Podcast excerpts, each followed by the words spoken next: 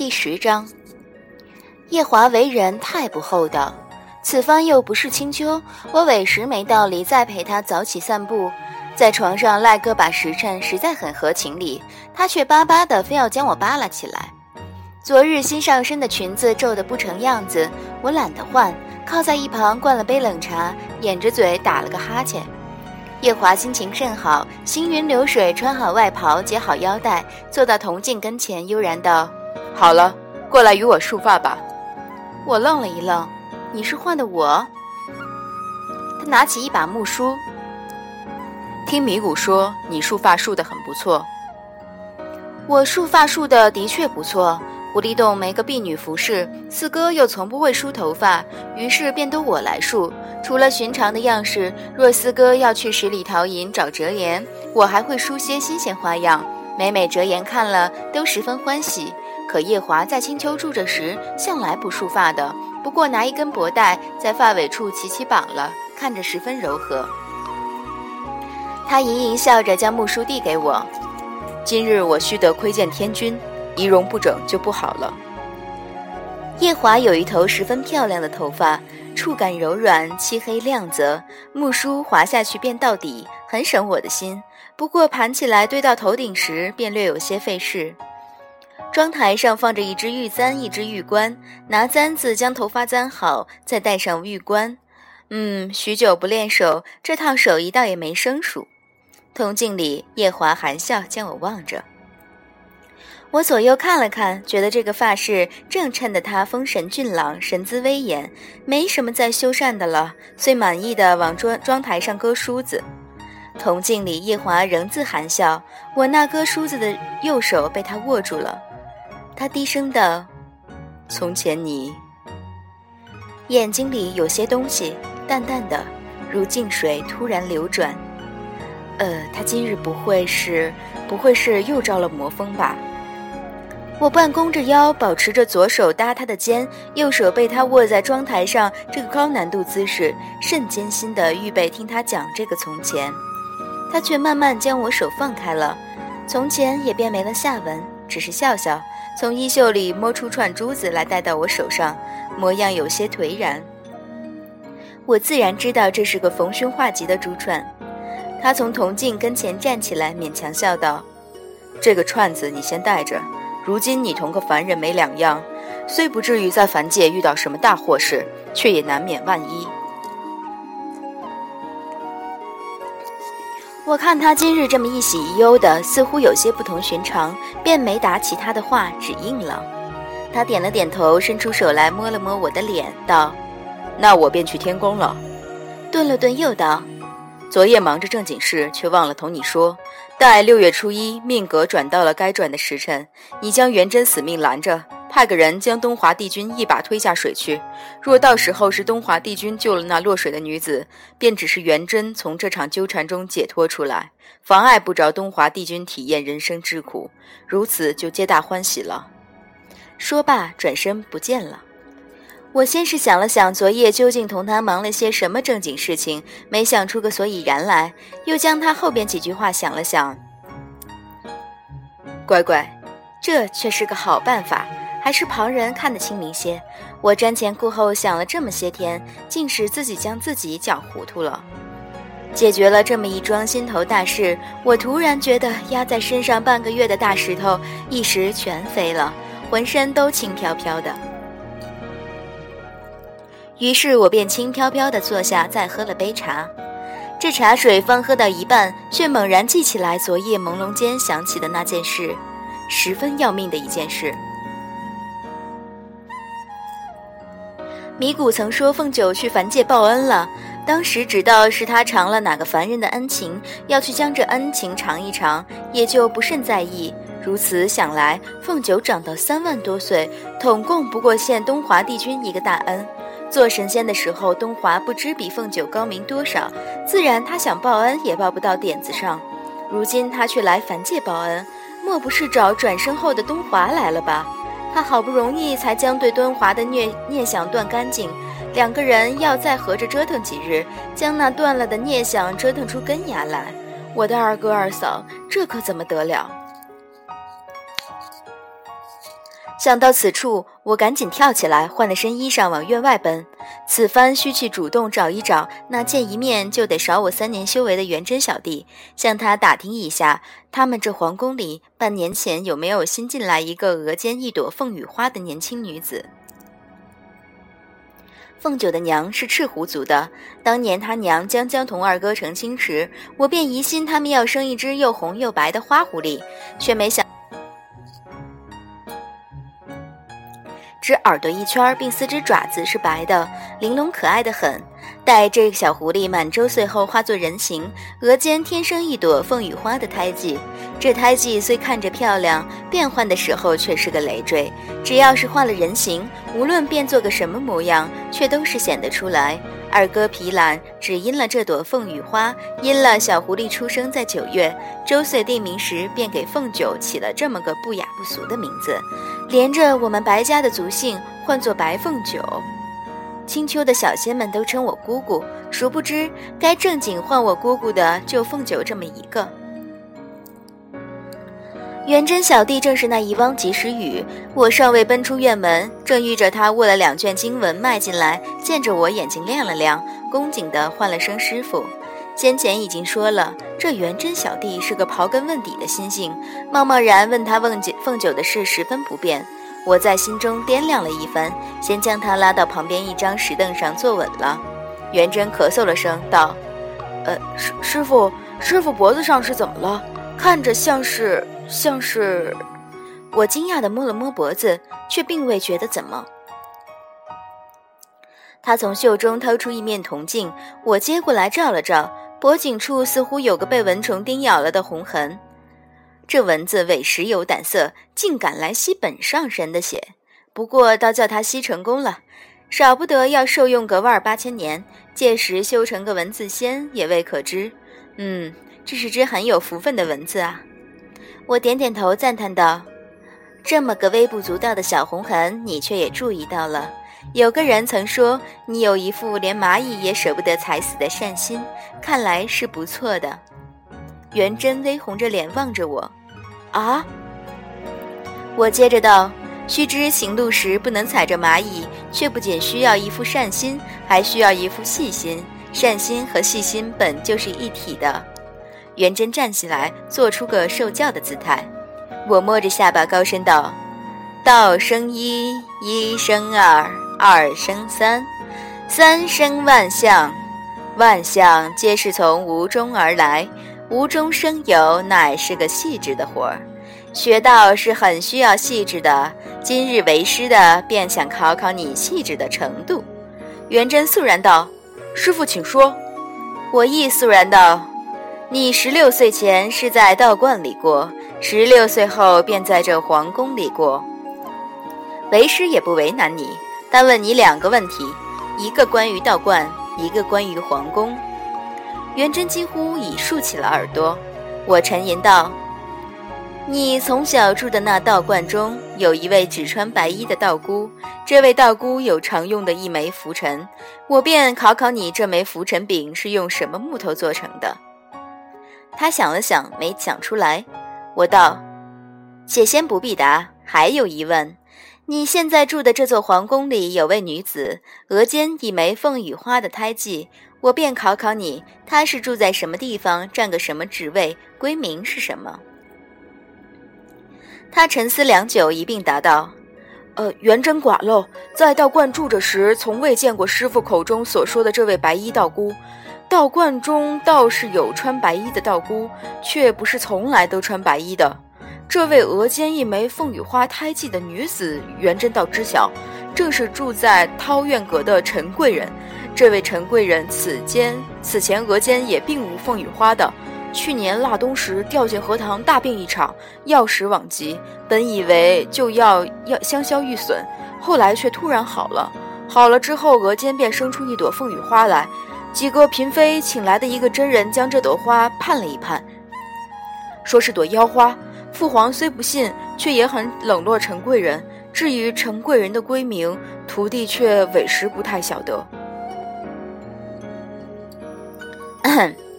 凤九果然是奔奔东华来了。不过那骗吃骗喝的真人，竟然能将一位神女的额间花看作妖花，他甚有本事。元贞惴惴望着我，我点头道：“嗯，这般细心已属难得，可修习道法，你却还得更加细致些。退下吧，今日你暂且不必再看经文，先好好将自己学到的态度参一参。”元贞耸拉着脑袋走了。看着他落寞孤寂的背影，本上神心中十分不忍。元贞小弟，其实你已经够细致了，再细致你就成八公了。元贞的背影渐行渐远，我随手换了一个侍婢，着他领着去陈贵人的院落。凤九欠东华这个恩情，便算我青丘之国成了。他日要还，便是我这个做姑姑的和他们几个做叔叔的来还。今日却怎么也得将凤九劝说回去。想必我住的院落，位分是很高的，进皇帝的后宫进得很顺利。因来得很匆忙，并没有准备拜帖，便只着了大院里忙活的一个侍婢通报。不多时，这侍女便来引了我们进去。这院落并不算大，打理的却好，有山有水，有花有草，有虫有鱼，吟诗弄月都很合适。湖边的一个亭子，亭子里坐了个圆脸女子，正漫不经心地喂鱼，模样甚一般，额间一朵凤羽花，正是凤九如今借的凡胎。我叹了一口气，在青丘时，作为我白家孙子辈有且仅有的一个女丁，凤九是如何的潇洒又义气。如今为了东华，却跑来这么个冷清地方喂鱼，令人何其唏嘘。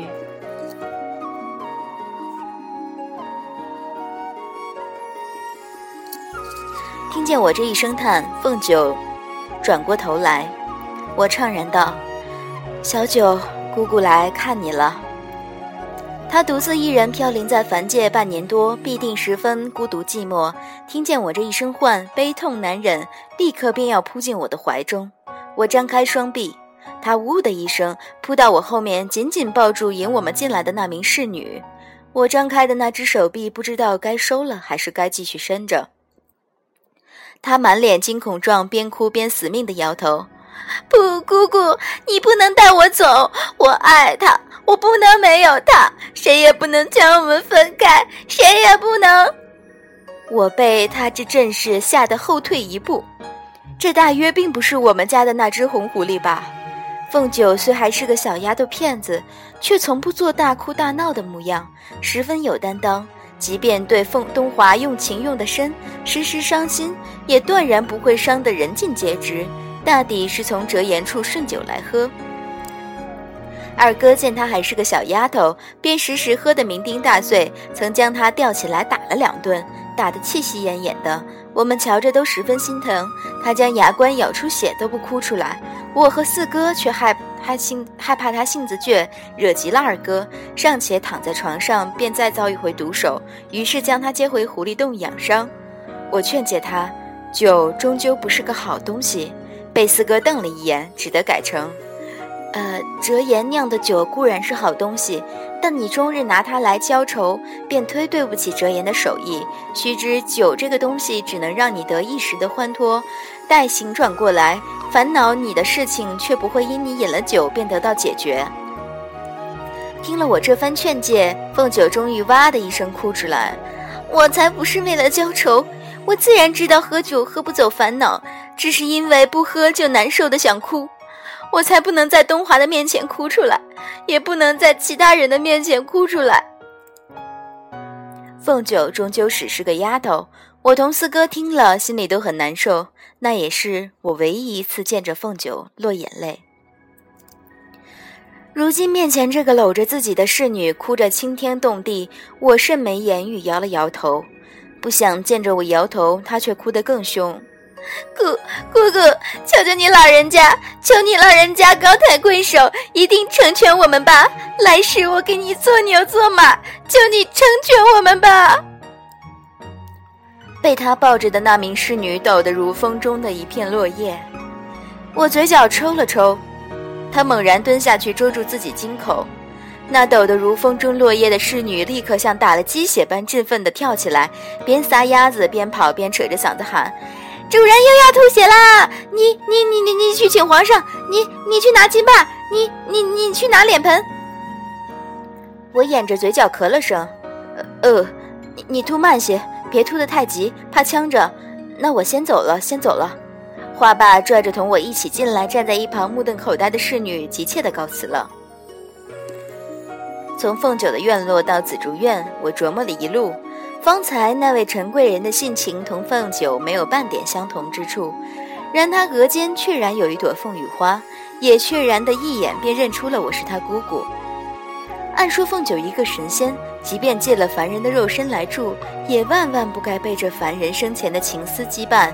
此番却如此形容，莫不是？我摸着额头沉思片刻，莫不是他在自己身上用了青丘的禁术两声咒吧？说起这两声咒来，倒也并不是个伤天害理的术法，不过是助人在一个特定的时辰里转换性情罢了。譬如青丘一些在市集上做买卖的小仙，从间就极喜欢对自己下这个咒，如此，不管遇到多么难缠的客人，便都能发自肺腑地堆起一张真诚的笑脸，笑得菊花一般灿烂，不至于几言不合便大打出手。但显见得这不是个实诚法术，有违神仙的仙德。后来四哥同我一同合计，便将他禁了。常若此番凤九真在身上下了两声咒，嗯，他又为什么要下这个咒的？我想了半日也没想明白。下午打了个盹儿，揣摩着夜里再去走一遭。却不想凤九十分善解人意，不用我过去，他倒先过来了。当是时，我搭了个台子，正独自在后院用晚膳，趁着天上的朗月星星，颇有几分情趣。江江吃着高兴，他背上扎了捆金条，猛然从院墙上跳进来，正正砸在我的饭桌上，一桌的碗盘子碗碟应声四溅。我慌忙端个茶杯跳开，他则悲苦地从桌案上爬下来，将背上有些歪斜的金条重新正了正，四肢扶倒，与我做了个甚大的礼。姑姑，不孝女凤九来给姑姑负荆请罪了。我将渗到袖口上的几滴油珠擦了擦，见他现下原本的样貌，并未用那陈贵人的凡身，顺眼的多了，便道：“你果然是使了两声咒。”他脸皮红了红，赞叹了声：“姑姑英明，姑姑委实英明。”我对他这声赞叹深以为然。早年我大多时候很糊涂，活到近来便大多时候都很英明。原本想将他扶一扶，但见他满身的油水在月光底下锃亮锃亮，还是忍住了，只抬了抬手让他起来，到一旁的石凳上坐着。我从手中幸免于难的茶杯里喝了口茶，皱眉问他：“你既是来报东华的恩，却又为什么须得违禁来使这个两声咒的？”凤九一张嘴巴，立刻张成个圆圈形。姑姑怎的知道我是来报东华帝君的恩？司命星君说：“东华帝君托生是个极机密的事，四海八荒没几个人晓得的。”我慢条斯理地喝口茶，做高声状没说话。他猛地一哆嗦：“姑姑姑，你，你将东华帝君的一举一动摸得这么透彻，莫不是看上他了吧？”继而又作扼腕状：“哦，东华帝君确然要比北海的水君长得好些，术法也高明些，辈分也与你合衬些。”可须知东华帝君是个石头做的仙，姑姑你看上他，前途堪忧啊！我望了望天上的月亮兄，漫不经心道：“算起来，四哥也快从西山回来了。这两声咒，当初还是他头一个提出来要禁了的。我尚且记得从前青丘有个糊涂仙，以为这个禁制是个说说就算的禁制，依然不管不顾用了两三回，最后仿佛是被四哥赶出了青丘。”凤九立刻从石凳上跳下来，将背上的金条扶了扶，双手一一拜下来，恭顺道：“侄女在东华帝君府上做侍婢时，曾做给司命星君一个人情。司命星君成了侄女的情，待东华帝君脱生转世时，便着了个童子来报通知侄女，算是将这个情还给侄女了。侄女不孝，当年受了东华帝君的大恩，却迟迟无以为报。既得知帝君转生脱生转世。”便琢磨着在他做凡人时将这个恩报了。帝君十四岁那年，侄女入得他梦境，问他这一世有些什么成不了的愿望，达不了的痴心。我打岔道：“那石头做的东华说了些什么？”该不是富贵江山皆不要，只愿求得一人心吧？凤九诧异的很。姑姑，你竟英明的这样！我一口茶水喷了出来。这一世的东华，他竟他竟俗气的这样。